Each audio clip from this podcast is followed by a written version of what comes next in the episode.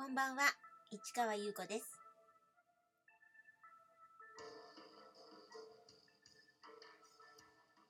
1月4日火曜日、詩人はささやく357回目をお送りいたします。今日は4日の火曜日ということで、昨日ですね、3日新月だったので、まあ、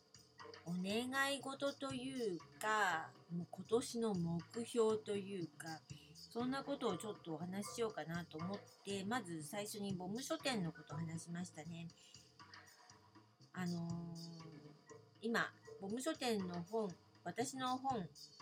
が半分、そして半分が知の新書というね、えー山本哲司さんがね、作ってらっしゃる作っていますね。あのー本を並べています。えーどの本も、あのー今という切り口というか、今なんだと思います。なんか、本当に気になっていることが、それぞれ、あのーその本、その本に書かれているという感じですね。で、この知の新書を置くことによって、あの私のボム書店のオリジナルの本も、あのなんていうのかな、活性化させたいというか、なんといっても、その知の新書は、毎月20日に新しい本が出るんです。新刊本が出るんです。で、あのそれが送られてきて、私は、あのボム書店の棚に並べるんですけど、やはり私はボム書店で続々文庫というね、文庫本をね、出しているので、こちらも続々と続々文庫を出さなきゃいけないんじゃないかなって思って。で、最近は、あの、展示のたびに新作を作っているから、その、えー刺繍ですね。写真を入れた刺繍。だから写真刺繍って呼んでるんですけど、それを出してるんですけど、そうなってくると、年に2回ぐらいになるかな。だから、去年は、えーバースデーイブの時に一冊出して、あのーバースデーイブという新しい詩を一冊の本にして、海賊本の写真を撮ったものを載せて写真刺繍にしましたね。そして、ハウス・オブ・ディをやったので、その新作の刺繍、えー巡回メトロノームも、えー海賊本の写真とともに詩を一編載せたので、えー写真刺繍となってでその時に朗読したあの短編集なん短編なんですけどそれをあの見に来た方が読みたいということでそれをあの活字ほぼ活字の本を出しましたでそれらは文庫ではなくてあのスクエアの、えー真四角の本にしたんですけどまあ結局のところ3冊ということですね。でよくよく考えると結構絵本とかは文庫本で出しててで写真刺繍は文庫とあと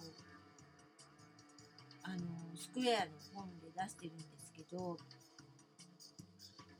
あの新書サイトで1冊だけ刺繍アンソロジーですねを出してるんですけどね